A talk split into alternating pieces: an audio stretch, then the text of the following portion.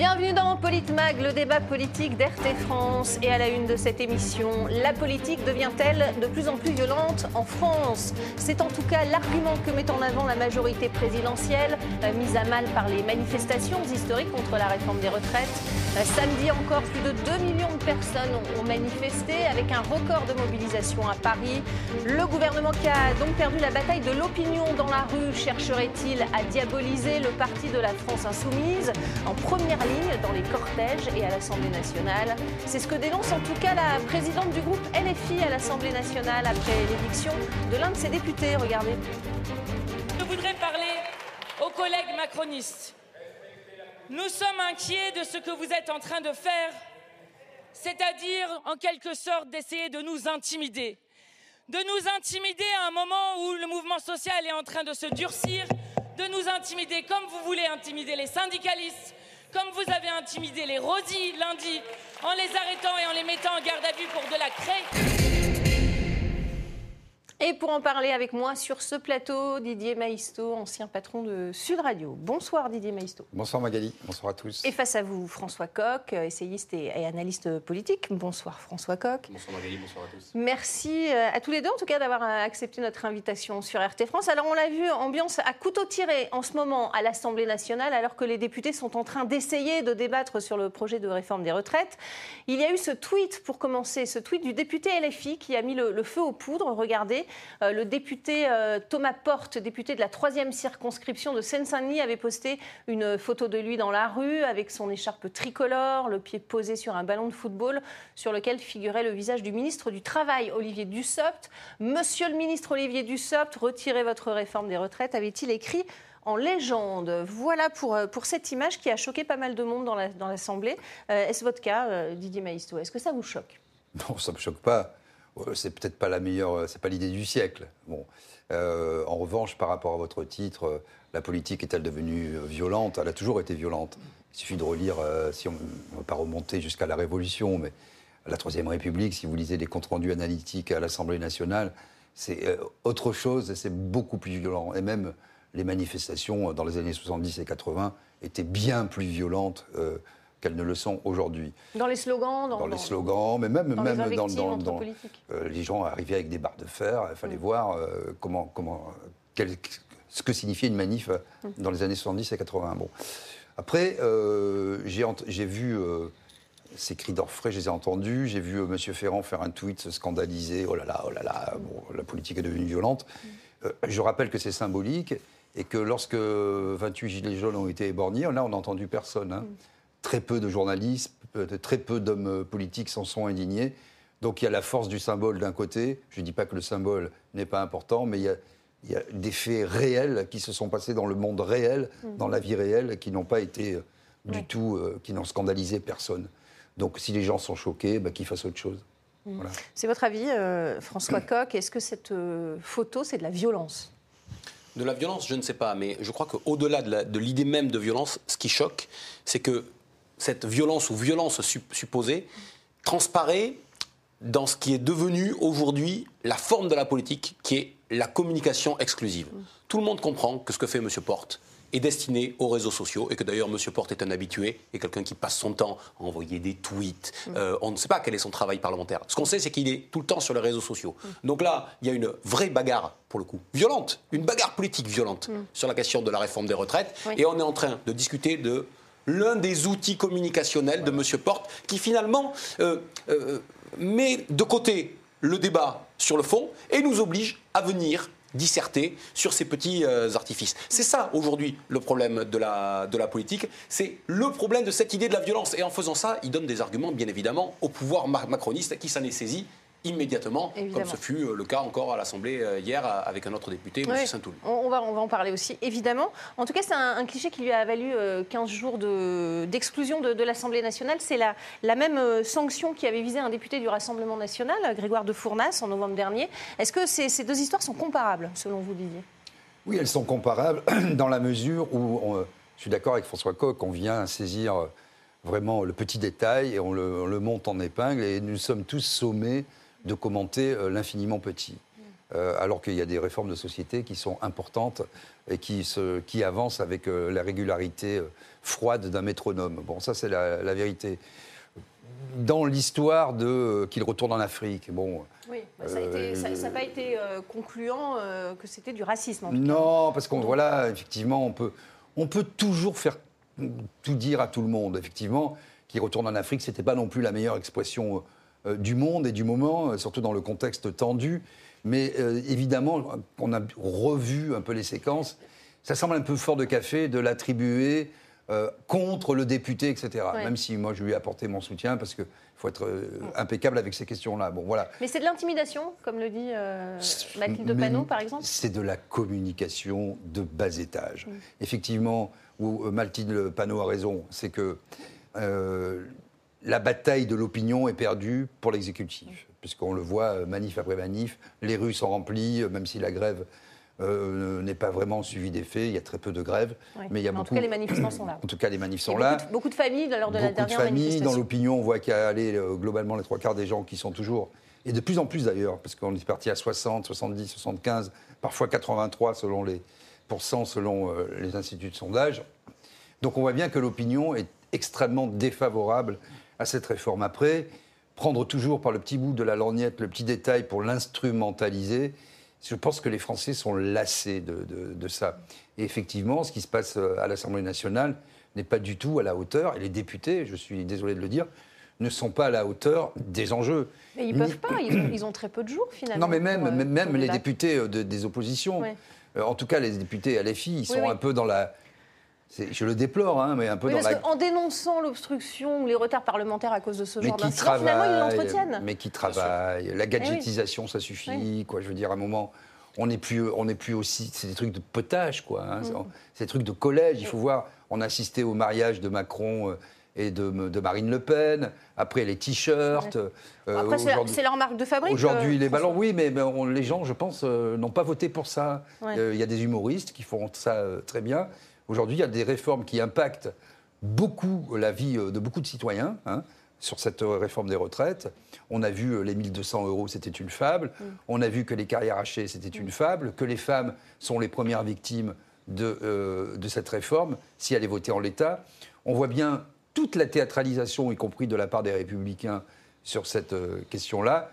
Franchement, le, le, débat mérite mieux que les ballons de foot de M. Porte ou les cris d'orfraie à l'Assemblée nationale, ou les tweets de M. Ferrand, qui, je le rappelle, n'a plus aucune fonction euh, élective ou légale. Autre, vous voulez réagir euh, Oui, parce que en réalité, si je repars du tweet de M. Porte, mm. c'est communication contre communication. Que fait M. Monsieur Porte De la communication. Mm. Que fait le gouvernement De la communication, en se, saisissant de la, en se saisissant de la communication de M. Porte. Sauf que, dans les deux, il y en a qui ont un avantage à faire ça. C'est M. Macron et les siens. Eux, ils tirent avantage de la situation. Que fait M. Porte? C'est un idiot utile de la Macronie. Avec son tweet, il sert la Macronie. Il aide la Macronie à détourner le sujet du cœur de la réforme des, euh, des, retraites. Et tout ça doit nous interroger. Pourquoi est-on en train de parler d'un événement avec un élu du Rassemblement national, de deux élus de la France euh, insoumise Parce qu'aujourd'hui, le personnel politique a changé. Mais il a changé peut-être pas dans le bon sens. Mm. C'est-à-dire qu'il y a quelques années, encore, il y avait des élus qui faisaient leur classe dans les assemblées communales, municipales, éventuellement départementales, qui euh, apprenaient les règles du débat public, comment se confronter dans une assemblée mm. euh, sur le fond, comment argumenter, mm. euh, comment essayer de, jouer des outils parlementaires mm. et institutionnels? Aujourd'hui, ce n'est plus le cas. Quelle est cette génération qui est arrivée? C'est la nouvelle génération Sciences Po. Ce sont des gens qui n'ont jamais travaillé dans leur vie et qui ont vocation à ne jamais plus travailler. Voilà. Ils, n'ont pas vocation à le faire, ils ne veulent pas le faire. Ils sont arrivés là, ils ont été. Euh, ils ont là, vous parlez, vous, parlez d'LFI Je parle d'LFI, mais je parle du, pour, pour, LFI, pour la génération Sciences Po, et pour le Rassemblement national, pour des élus qui n'ont pas été préparés à ça, qui mm. n'ont pas non plus fait leur classe, et qui donc sont en train d'affaisser le débat public. C'est bien beau, et je suis l'un des premiers à dire qu'il y a un besoin d'un renouvellement profond de la classe euh, politique. Mais un renouvellement par des gens qui sont vertueux, qui savent ce qu'ils veulent faire, pas par des arrivistes de, de, grands chemins comme on le voit euh, aujourd'hui, qui ne sont capables de faire que de la communication. Aujourd'hui, le personnel a changé, il fallait le changer, mais la manière dont ça a changé, ça n'aide pas la politique. Ce n'est pas cela. Quand j'entendais Jean-Luc Mélenchon il y a quelques années dire il ne faut surtout pas reproduire le Parti socialiste parce que la manière dont évolue ce parti, ce qu'est ce parti en profondeur, ça vise à créer exclusivement des professionnels de la politique. Eh bien, ce qu'on a aujourd'hui avec LFI, c'est exactement la même euh, chose qui apporte euh, des travers différents de ceux que l'on connaissait, mais des travers qui ne sont pas moins embêtant et dangereux pour le jeu mmh. démocratique. Ouais, les travers, euh, il y en a eu un autre, hein, cette intervention polémique, celle du député LFI des Hauts-de-Seine, Aurélien Santoul, qui a traité le, ministre du Travail d'imposteur et d'assassin dans l'hémicycle avant de, de s'excuser. Regardez.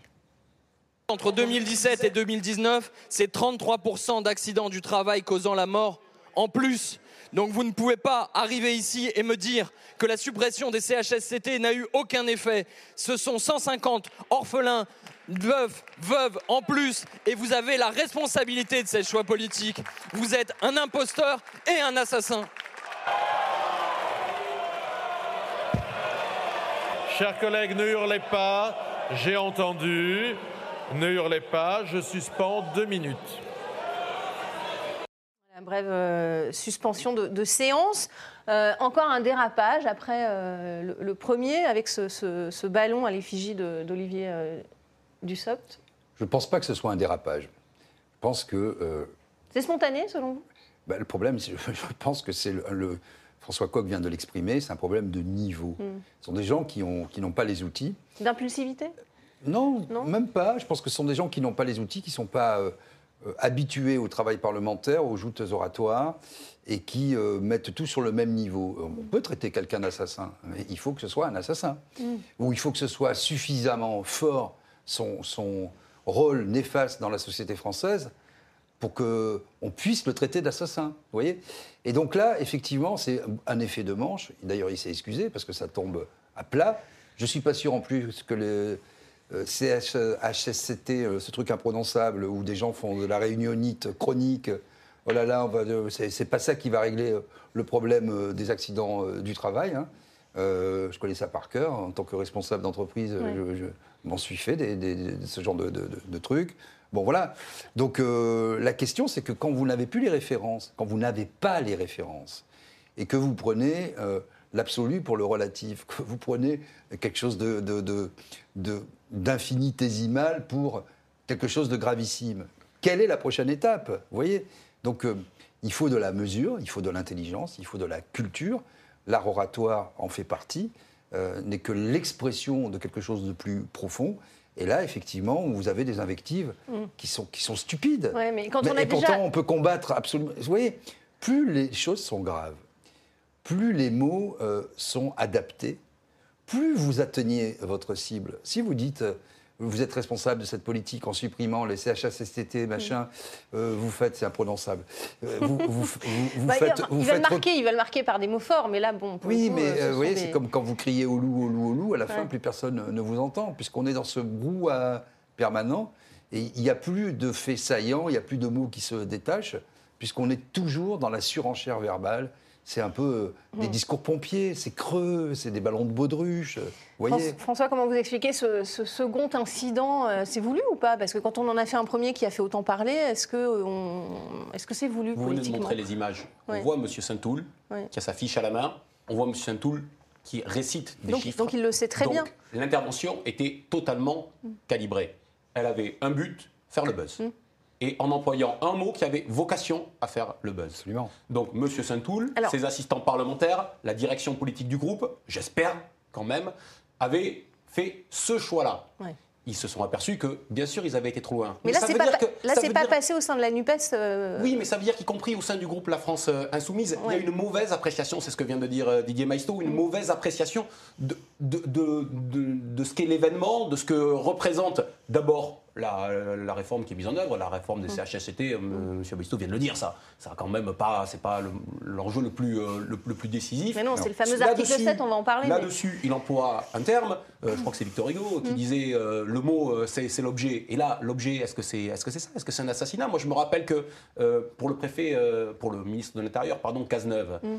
à propos de, de, Rémi Fraisse, qui était, qui était mort lors d'une. À Sivins. À mort lors d'une mobilisation. De la ZAD la question d'employer le terme assassinat avait une question qui avait été posée sur la table politiquement. Mais à l'époque, les groupes politiques, y compris la France insoumise, avaient avait pris des pincettes par mm. rapport à ça. Parce que c'est un qualificatif qu'on ne peut pas employer à la, légère.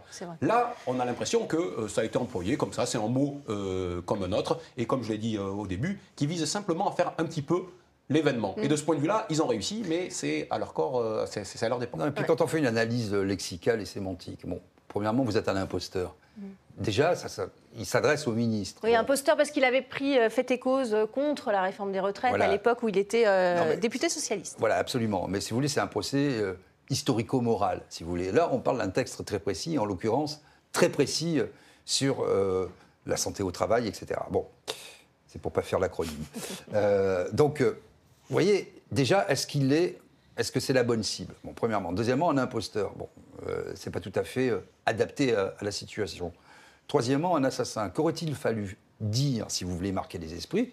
Je ne sais pas, moi. Euh, votre politique est antisociale, va conduire encore des gens euh, euh, à, avoir une mauvaise santé au travail. Ça n'aurait pas été repris par les médias, on est d'accord, Didier Maistre aussi, il avait dit ça. ça. pas été, mais le problème, c'est ça, c'est que, vous faites bien de le dire, c'est eh que ils ont bien. En fait, c'est le même monde, vous mm. voyez, médias mainstream et le monde politique, abreuvé de réseaux sociaux et de 100 mots de vocabulaire.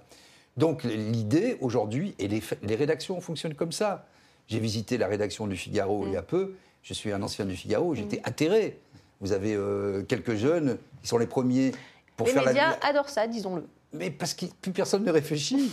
Il faut être le premier sur l'info, faire le buzz et être dans la tendance Twitter. Et, eh et, à la fin, quand vous faites ça, vous ne dites plus rien du fond. Mm. Et donc chacun joue à cette surenchère. Les médias, ah, un tel a dit ça. Moi, j'ai vu l'accident de Pierre Palmade, mais c'est un, un, cas d'école. On est tombé à un niveau euh, on, fait, on rend la justice sur Twitter.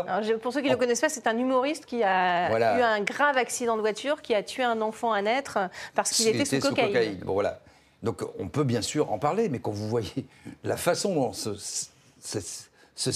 dont, les médias se sont saisis de cette affaire, les, les débats, appelons ça comme ça, le buzz sur les, les réseaux sociaux, et les politiques derrière, euh, sur tous les sujets, qu'ils soient euh, vraiment euh, ridiculement petit ou plus important, on est dans l'instant. Mais, quel, euh, le fait qu'ils aient donné des excuses à l'humoriste parce qu'il était sous l'emprise de cocaïne Non, mais surtout pour que on appelle à sa mort, quoi. voilà, vous voyez, c'est bien les amis de M. Macron, etc. Ah oui, d'accord. etc. La cocaïne, bon, très bien, moi, mm, mm, tout, mm. ça est bel et bon. Mais la question, elle mérite peut-être un peu plus de, de hauteur de vue, de considération. Bien sûr que c'est grave. Mais voyez, que des anonymes euh, se livrent à ce genre euh, de petits buzz sur les réseaux. C'est pas grave. Bah, ça choque aussi, ça peut choquer. Euh, non, mais ça peut choquer. On ne va pas débattre de ça, mais, ça peut choquer parce que ça peut vous arriver à vous et à vos enfants. Bien sûr. Non, mais ce qui, est, ce qui est choquant, si vous voulez, c'est qu'ensuite, le relais, finalement, l'Assemblée nationale n'est plus que le relais des réseaux sociaux. Mm. Et tout est fait dans la communication politique de tous côtés pour que justement, comme on en parle sur les réseaux sociaux. Et donc les médias en parlent, c'est ma question. Donc les médias en parlent, donc la représentation nationale en parle. Et tout est mesuré à l'aune de ce type de, phénomène. C'est ça qui est, qui est, redoutable. Et c'est pour ça qu'il y a un effondrement du monde politique. Est-ce que les, médias, justement, n'ont pas une part de responsabilité? Parce qu'on sait très bien qu'avec des phrases chocs, les médias vont en parler.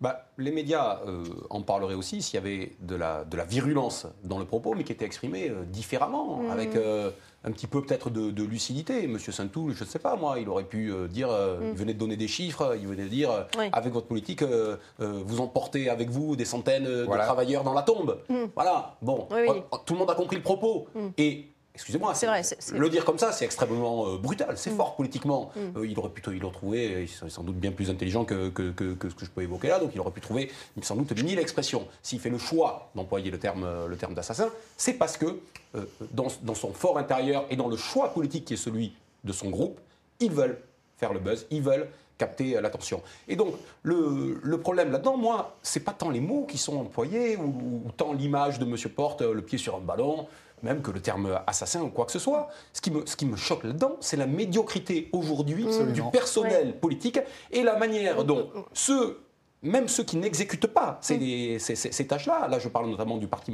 du parti minoritaire macroniste, euh, se saisissent de ça pour finalement éviter d'avoir à faire vivre la démocratie. Mais parce qu'ils n'ont plus d'arguments sur les retraites. Ils se complaisent là-dedans, mais on leur donne finalement les armes pour s'en, euh, pour s'en sortir. Et c'est aujourd'hui toute la difficulté d'ailleurs de la NUPES. On voit bien que ceux qui ont envie de discuter euh, du fond, euh, Monsieur Roussel ou mmh. d'autres au Parti socialiste, c'est aujourd'hui de se détacher de, de, de, de ces esclandres-là qui, sont, mmh. qui, sont, qui... sont quand même à répétition. C'est ça le problème. C'est-à-dire qu'un accident, de séance, un, accident ou un incident de séance, ça peut arriver. Mmh. Voilà. On peut se dire, bon, c'est un, un dérapage, surtout quand ce sont de jeunes ou nouveaux euh, députés. Le problème, c'est la répétition des mm. choses. Et quand on en arrive à des incidents un jour après l'autre, alors que la situation politique est aussi explosive qu'elle est là, on se dit, ces gens-là ont un autre intérêt personnel qui est prioritaire à l'intérêt euh, général. Mm. Ils ont besoin de faire le buzz pour euh, faire augmenter leur nombre d'abonnés sur leur compte Twitter. Et le problème, c'est qu'être député aujourd'hui,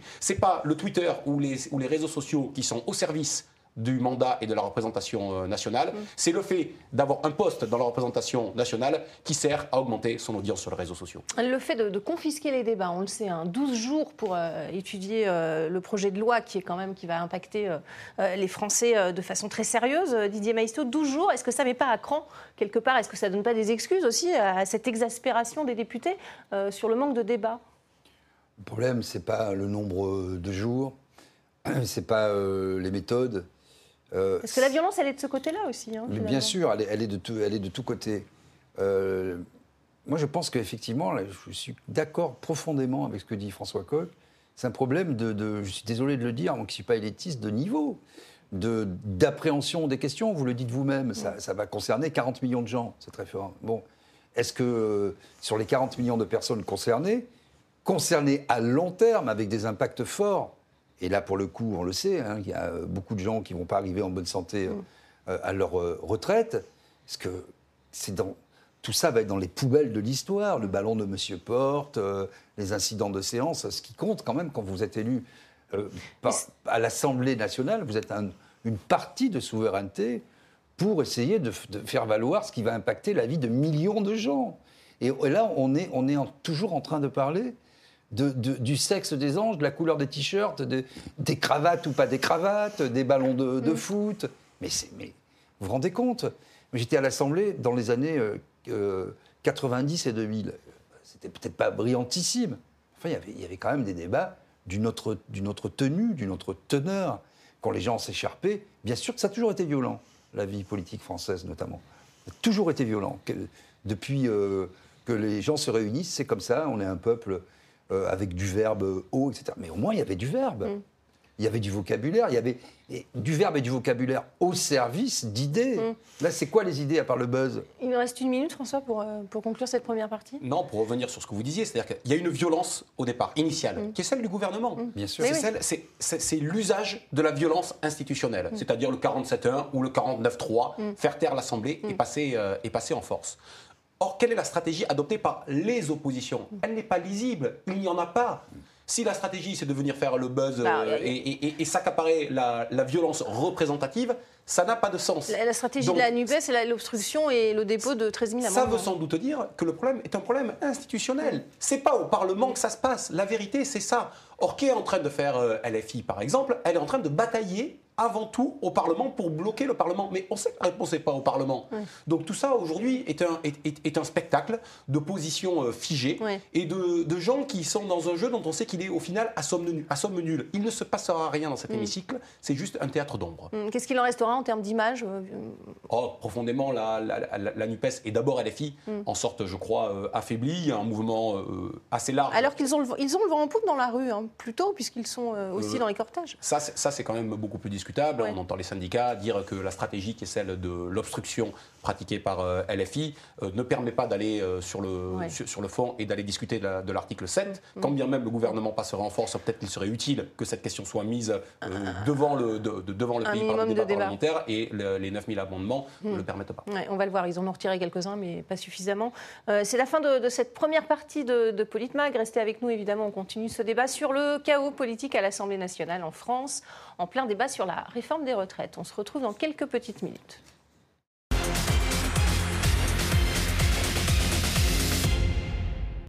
Bienvenue dans cette euh, deuxième partie de, de Politmag, alors que le projet de loi sur la réforme des retraites fait l'objet de multiples invectives et d'insultes à l'Assemblée nationale en ce moment.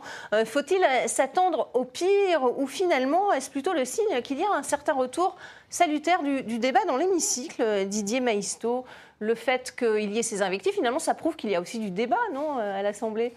Je vois toujours le bon côté des choses. Hein, oui, non, c'est bien.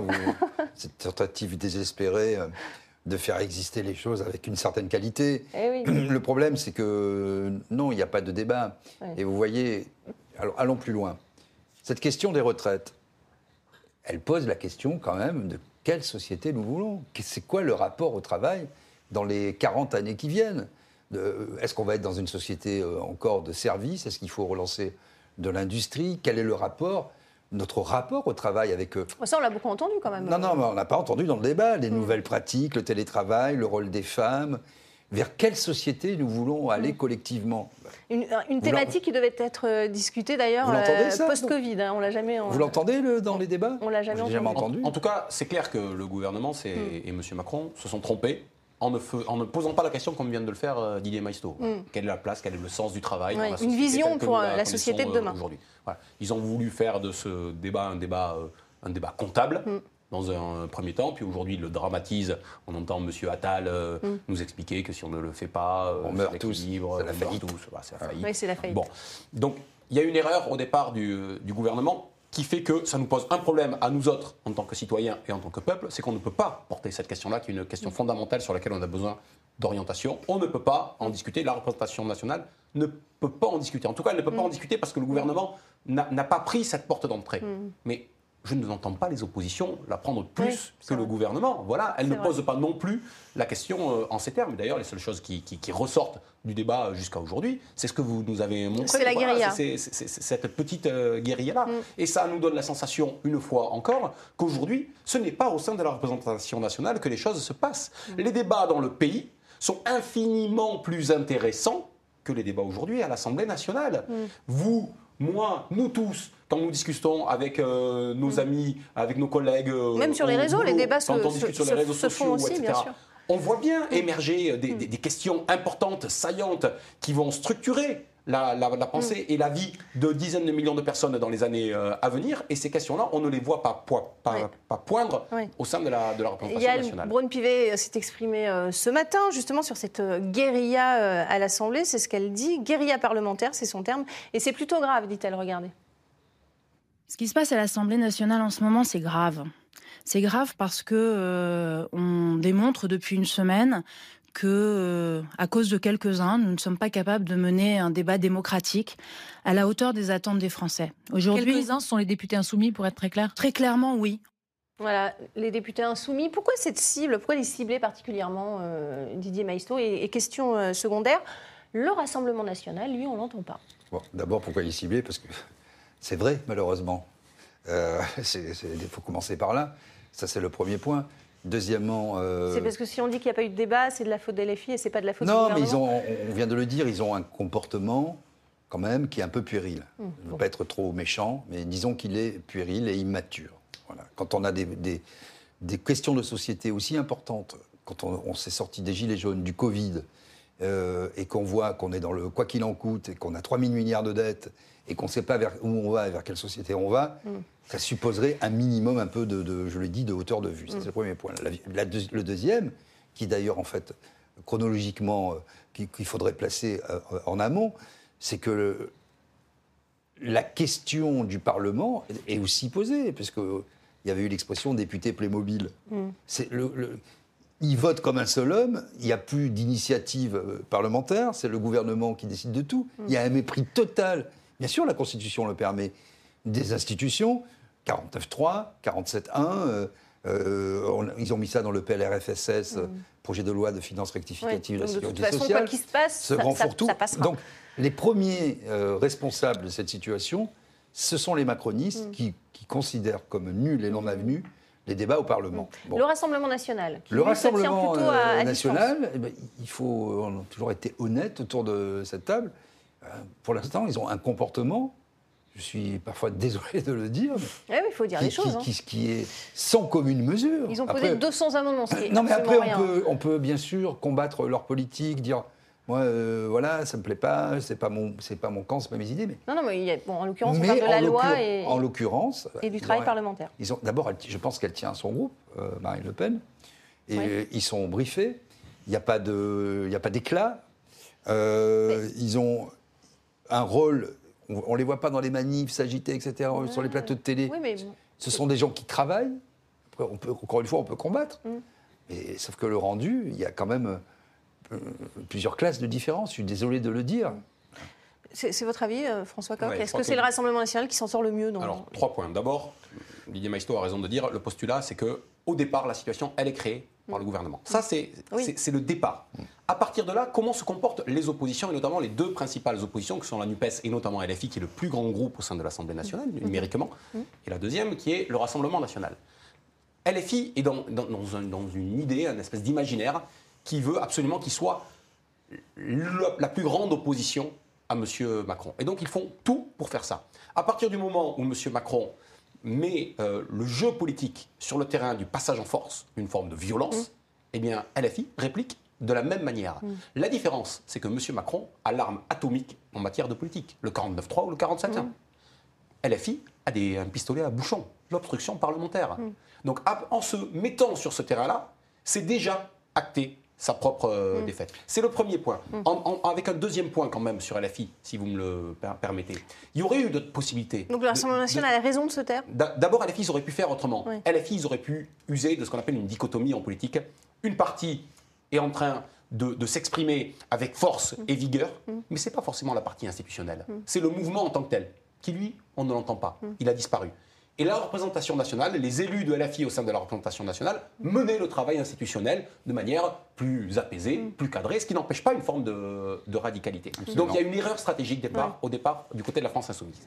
Pour le Rassemblement national, on aurait pu se dire au début de ce, de ce mouvement que le Rassemblement national était en train de, de mettre le doigt dans la porte et qu'ils allaient peut-être se le, se le coincer. Pourquoi? Qu'a dit Marine Le Pen au début?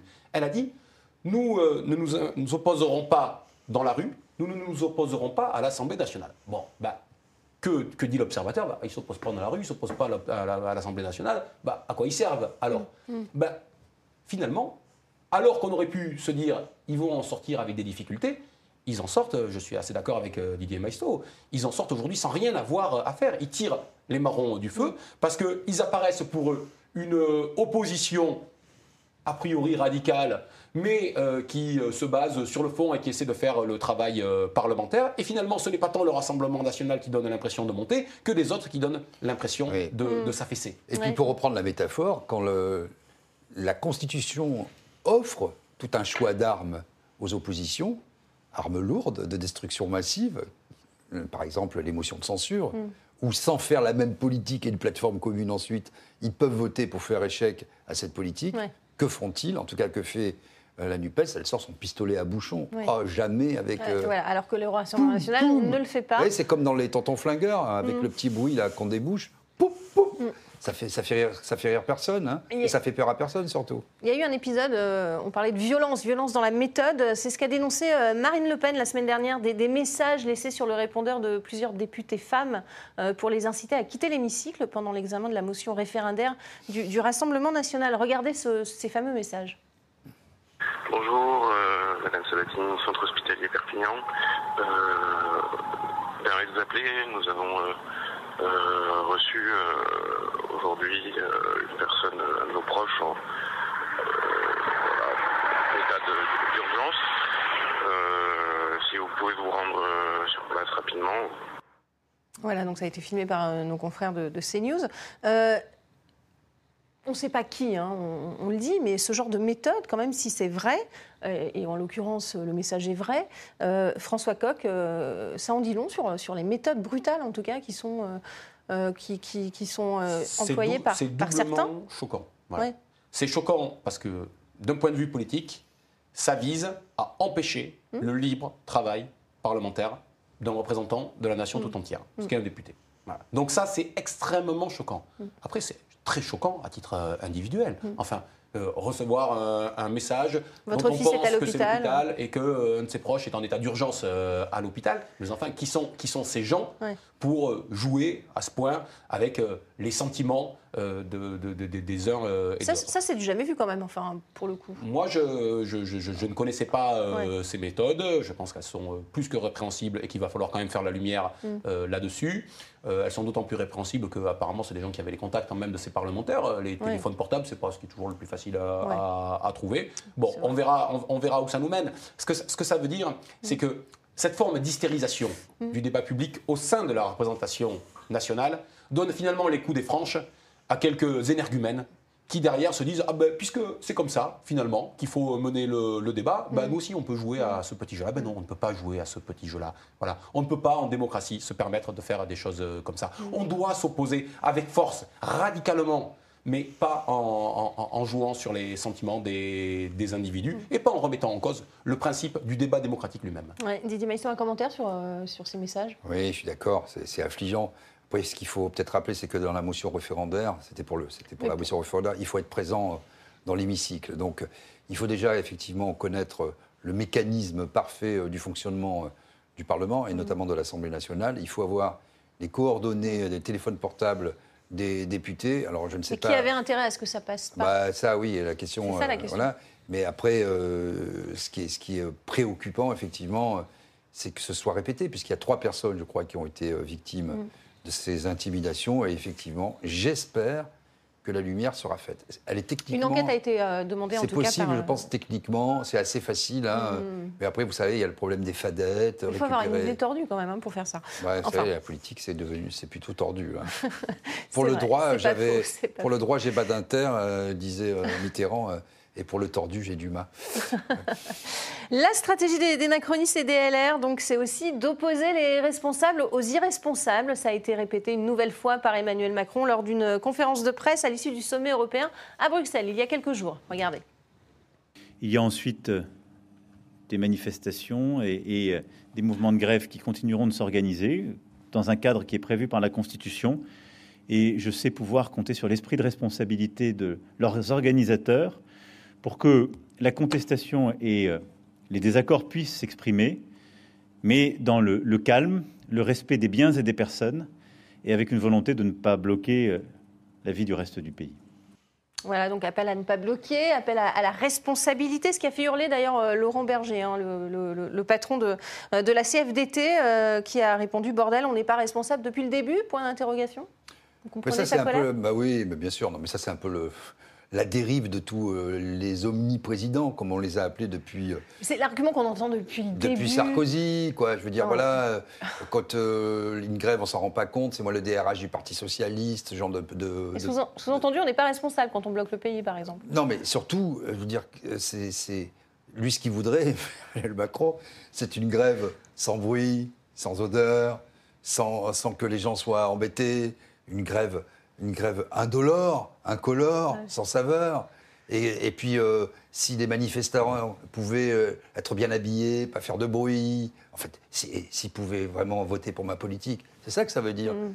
Donc, euh, on ne peut pas dire à la fois je laisse, je suis pour le débat, je laisse la représentation nationale s'exprimer, ou crâner, comme l'a fait le ministre de l'Intérieur de l'Assemblée nationale en disant j'ai mis un dispositif policier pour que les manifestations et que les grèves puissent se dérouler dans la meilleure ambiance possible et faire ce genre de, de, déclarations. Effectivement, là, il essaie de reprendre un peu l'avantage. Mmh, mais ça ne marche pas dans l'opinion. Ça ne marche pas. Il essaie de dire, regardez, ils vont tout bloquer. D'abord, il n'y a pas de blocage. Mmh. Je ne sais pas si vous avez constaté. Un appel, pour le 7 mars. Euh, oui, enfin, pour l'instant, euh, ni les raffineries n'ont été mmh. bloquées. Euh, la CGT n'a pas eu de grève reconductible. Euh, y compris dans les transports, mm. euh, chez les gaziers, mm. chez les électriciens. On ne peut pas dire que le pays euh, soit bloqué. Mm. Donc c'est allumer au préalable un incendie pour espérer avoir ensuite la chance de pouvoir l'éteindre. Voilà ce que fait M. Macron depuis six ans. 60% des Français favorables au, blocage du, pays, François Coq. Est-ce que c'est un risque? Est-ce que c'est la, seule façon finalement de, de faire entendre raison au gouvernement? Bah, les Français sont nourris d'expérience. Donc ils ont bien compris, Didier Maisto évoquait Nicolas Sarkozy euh, il y a un instant, que depuis Nicolas Sarkozy en 2010, quel que soit mm. le niveau de mobilisation, quelle que soit la puissance de la vague, et la vague de 2010 était puissante, était plus puissante encore que celle que nous connaissons aujourd'hui. Le gouvernement s'arc-boute et passe en force et ne cède rien. Rien. Donc à partir de là, les citoyens se posent une question. Comment est-ce que nous faisons dans un fonctionnement qui n'a plus sur ces questions-là que les apparences de la démocratie, dont la démocratie se limite exclusivement à la représentation électorale, comment est-ce que nous faisons pour faire valoir nos droits et ce que nous jugeons bon comme volonté générale mm. Eh bien, dans ce cas-là, ils disent oui, il faut sans doute bloquer. Et de ce point de vue-là, les citoyens et le peuple est en avance sur sa représentation, qu'elle soit à l'Assemblée nationale ou sur les corps intermédiaires que sont les syndicats y compris les syndicats, rentrent dans le petit jeu de M. Macron quand ils disent Ah, c'est toi l'irresponsable, non, c'est toi l'irresponsable, nous on est responsable, ah oui, mais non. Mais là, c'est pas le cas aujourd'hui. Tout, tout, ça, est un, tout ça est un, est un simulacre. Mm. Les syndicalistes, les partis politiques devraient comprendre au bout d'un moment que les grèves indolores, mm. invisibles, comme vient de les évoquer Didier Maisto, ça ne suffit plus aujourd'hui dans la monarchie présidentielle mm. à faire fléchir le gouvernement. Et donc, à partir de là, ça voudrait dire assumer que oui, sur un combat qui est un combat considéré et jugé comme un combat d'intérêt général, la grève, la mobilisation doit assumer mm. le fait qu'elle vise à créer, à un moment donné, un blocage. un blocage, un blocage et à bloquer non pas le pays, à bloquer l'appareil productif du pays. C'est là qu'est l'enjeu. Et les syndicats, en refusant de jouer ce jeu-là, sont depuis le début à la remorque du mouvement euh, social. Depuis le 19 janvier, il y a des gens qui veulent partir en grève euh, reconductible. Il y a des gens qui veulent euh, bloquer les raffineries, qui veulent bloquer les dépôts, etc. Et ceux qui freinent, ce sont finalement je ne dis pas les syndicats, je dis les centrales syndicales qui sont en train de jouer à ce jeu qui, qui ont reçu un appel d'ailleurs de la Première ministre Elisabeth Borne. Ça c'est très intéressant parce que, vous voyez, là aussi on est dans le problème du, vocabulaire et du serpent qui se mord la queue. C'est spéculaire cette affaire. Quand vous avez euh, quelqu'un, tous les médias, soyons clairs, euh, et notamment les chaînes d'information, qui titrent mm. les Français pris en otage. Mais quels Français seraient-ils pris en otage bah, si 40% si on fait le calcul. Non, mais si vous avez trois quarts euh, des Français... 60% sont pour le blocage. Non, mais voilà. Non, mais déjà. Et Donc une minorité. Et 75% sont contre la réforme des retraites. Mm. Donc déjà cette, déjà, cette expression, elle est maladroite sur la forme mais elle est complètement fausse sur le ben fond. Bon. Et ensuite, ça permet euh, donc à tous les ministres qui sont devant la représentation nationale de dire, et au président de la République à fortiori, de dire on ne va pas bloquer le pays, ne prenez pas euh, les Français en otage. Vous voyez, on parlait de l'affaiblissement mm. aussi. Parce que les mots n'ont plus de sens, mm. ou en tout cas, ils n'ont plus le sens qu'on veut bien leur, euh, que veulent bien leur attribuer tous ces gens-là qui sont, oui, dans le simulacre et dans, dans, le théâtre. Évidemment qu'une grève, un blocage, c'est fait pour euh, qu'un gouvernement, un exécutif, change sa position. Mm. Euh, regardez ce on, parlait même, on parlait même du mouvement des Gilets jaunes. Il a fallu en venir à la violence, finalement, pour que les choses se débloquent. Et c'est aussi un risque, euh, François Coq. Mais je ne sais pas si c'est si tant question de la violence que de donner à voir quelque mm. chose, un sentiment profond de la société.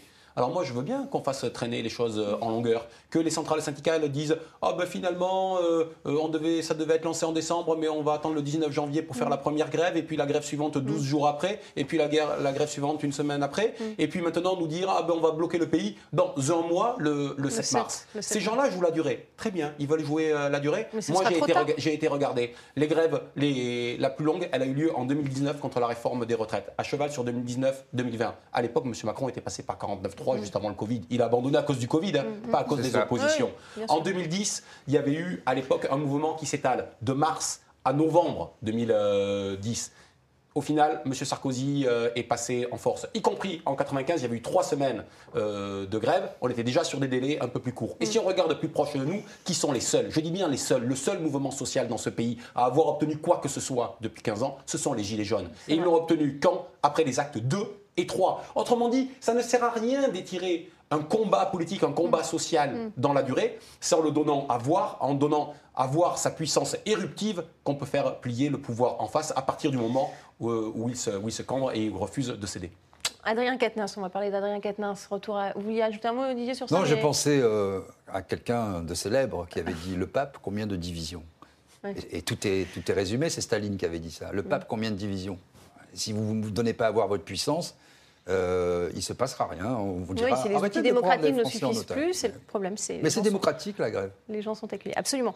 Euh, Adrien Quatennens, on parlait de violence. Adrien Quatennens, le député du Nord euh, condamné pour violence conjugale, a fait son retour à l'Assemblée nationale, ce qui a valu une, question à Jean-Luc Mélenchon, le, le, leader de la France insoumise, sur un plateau de télévision. voyez la réponse du leader de la France insoumise. Je regrette de vous avoir fait confiance. Vous êtes des gens sans principe, sans foi ni loi. Allez, vous saviez très bien que c'était, vous saviez très bien que c'était dans l'actualité de ce. Restez là, Monsieur Mélenchon. Vous ne pouvez pas partir comme ça. Bon, voilà, c'est la fin de cette émission. Didier Maïsso, je ne sais pas si vous avez euh, pris connaissance de ce. Voilà, parce qu'on le, questionne évidemment sur Adrien Quatennens. C'est ce qui, n'était pas prévu. Hein. Il devait parler que, des retraites, Jean-Luc Mélenchon. Là, il se dit, lui, pour le coup, pris en otage par, euh, par ce journaliste. Bon, revenons brièvement sur l'affaire. Mm. Euh, on était, notamment avec François Coq, hein, on a toujours défendu l'idée que la morale en mm. politique, c'est un, concept à manier avec beaucoup de délicatesse. Et il faut être vraiment blanc-bleu et savoir après euh, cette affaire a été mal gérée depuis le début. Mm. Elle n'a pas été gérée politiquement, elle a été gérée mm. émotionnellement. Il a été condamné, les choses sont claires, il est revenu, il avait le droit de revenir. Ben il a été condamné, les choses sont claires. Et je pense qu'il a eu raison euh, de partir.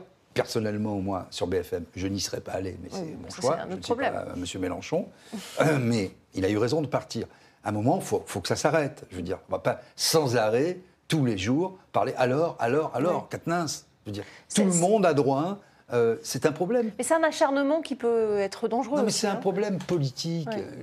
Euh, une fois qu'on a dit que la, France insoumise a, mal géré le problème en amont, mm.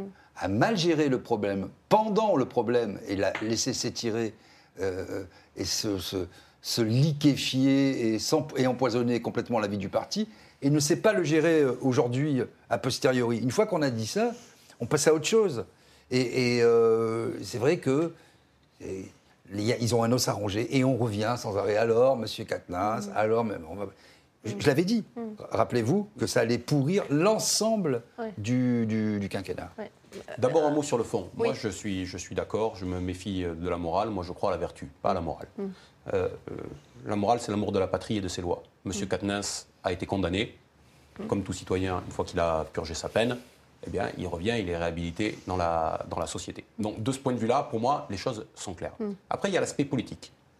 Est-ce que, par contre, M. Katnins avait intérêt à revenir politiquement en intervenant à l'Assemblée nationale en plein débat euh, des retraites je ne suis pas sûr que ça ait été une grande idée et que c'était la meilleure chose à faire pour, euh, Il en avait le droit, en tout cas. Pour aider son camp. Il en avait le droit. Je suis en train là d'émettre un avis hmm. sur une stratégie politique. Oui, oui, bien sûr, bien sûr. Euh, après, il y a un troisième aspect, quand même, là-dedans.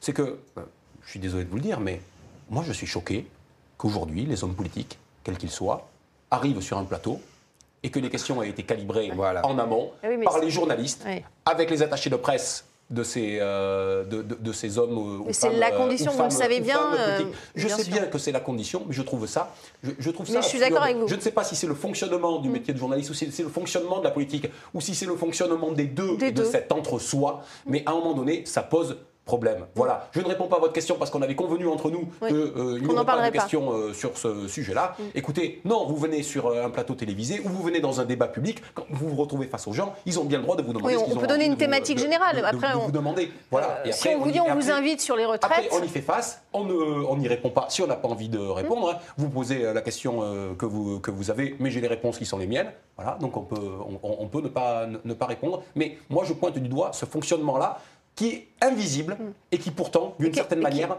pourrit la capacité euh, euh, de, Et l'indépendance des journalistes d'ailleurs. De débat très sain. Bien sûr, bien sûr. Didier, un, dernier mot là-dessus sur cette, sur cette affaire? Un poisson pourri par la tête. Quand j'ai eu des responsabilités, je ne suis pas un exemple hein, de, ni de vertu ni de morale, mais j'ai pris mes décisions et je les ai assumées. C'est arrivé avec trois présidents de la République. J'ai toujours refusé. Je suis allé dans les cabinets, je suis allé à l'Élysée plusieurs fois. J'ai toujours refusé mm. cette question, que les questions soient traitées en amont. J'ai dit, moi, on fait une interview. Si on fait une interview, si c'est écrit, parce que j'avais aussi des responsabilités dans la presse écrite, vous pourrez relire les propos rapportés. Si vous avez quelque chose à dire, on comparera avec ce qu'on a enregistré. Mm. Les questions, on ne les négocie pas en amont. Et j'ai fait appliquer ça. Vous risquez de perdre l'interview si vous faites ça. Je perds l'interview. Mm. c'est eux qui ont besoin de moi, c'est pas moi qui ai Évidemment, besoin si tout le monde faisait comme ça, au moins il y aurait plus euh, cette règle du jeu un non, peu juste faire son néfaste journalistique. C'est pas extraordinaire, mm. c'est juste la base eh élémentaire du métier de journaliste. Voilà. Bon, là, les questions n'étaient peut-être pas euh, euh, convenues à l'avance. On n'a pas à négocier, Magali. On ne peut pas négocier. On n'est pas au service, on n'est pas communicant quand on est journaliste. On, est, on doit être le relais des questions que les Français se posent pour l'intérêt général et le bien commun. Mm. Le problème, c'est pas de savoir si ça dérange ou pas le ministre, le président de la République ou le, député. Mm. J'ai des questions à poser. Il n'y a pas de questions dérangeantes, il n'y a que des réponses qui peuvent l'être, éventuellement. Donc euh, là encore, on inverse les choses. Mm. c'est parce qu'on a perdu simplement les tenants et les aboutissants, l'alpha et l'oméga de notre métier. C'est la base. C'est la base. C'est la première chose que vous apprenez quand vous faites du journalisme. C'est pas de demander à l'interviewé si euh, ça lui convient, si vous êtes bien habillé, si vous lui posez bien les questions, et s'il y a des thèmes qu'il voudrait ne pas voir abordés. par contre, vous avez le droit de dire je, ne veux pas aborder tel ou tel sujet. C'est pas c'est pas convenir forcément des, des questions, François, si. Là, c'était le cas en l'occurrence. Je ne sais pas, moi, j'imagine pas ça. Vous abordez les sujets que vous voulez, et après, celui qui est invité apporte les réponses qu'il veut y apporter. Voilà, point final. Y compris ne pas répondre. Y compris ne pas répondre. Oui, bon, là, il, a répondu longuement. A-t-il eu raison A-t-il bien fait de, de, défendre euh, Je pense que depuis le début, bon, je vais vous dire ma conviction. Il nous reste peu de temps, mais euh, allez-y. Très rapidement. Euh, Jean-Luc Mélenchon n'a jamais cru à cette. Il a pris dans la campagne. Il l'a toujours défendu. Non, mais il a pris dans la campagne des positions, dans cette dernière campagne. Mm. Certaines étaient euh, chevillées, il les avait chevillées au cœur et au corps, mm. euh, la lutte contre le racisme, les minorités, etc. Euh, sur la question de l'écologie, j'ai un sérieux doute. Et sur la question du, du rapport homme-femme, du patriarcat, tout ce qu'on a mis en avant avec le Parlement de l'Union populaire, avec des gens, et surtout des femmes qui avaient été victimes de violences conjugales, je suis pas sûr que ce soit vraiment sa tasse de thé. Oui, a-t-il eu raison? Très court, euh, il nous reste quelques secondes. A-t-il eu raison bah, il, a eu raison il a eu raison en fonction de ce qu'il est lui. Donc il a défendu sa vérité, sa mm. part de vérité. Et comme l'a dit François Coq, où il y a un petit problème, le problème est politique. Mm. Et la question, elle n'est pas morale, mm. elle est politique. Et cette question politique. Sur la connivence entre les journalistes politiques et. N'a pas été traitée de façon politique. Elle a été traitée de façon émotionnelle. Et j'allais dire, comme les entreprises, les petites entreprises, unipersonnelle. Et c'est bien le problème de la LFI aujourd'hui, mais depuis sa création. C'est une société unipersonnelle dont, qui n'est que le prolongement de l'univers mental de M. Mélenchon. Merci beaucoup, ce sera le mot de la fin. Merci beaucoup en tout cas d'être venu débattre euh, dans Politmag. Merci à vous euh, pour votre fidélité euh, sur notre antenne et restez avec nous sur RT France, bien sûr.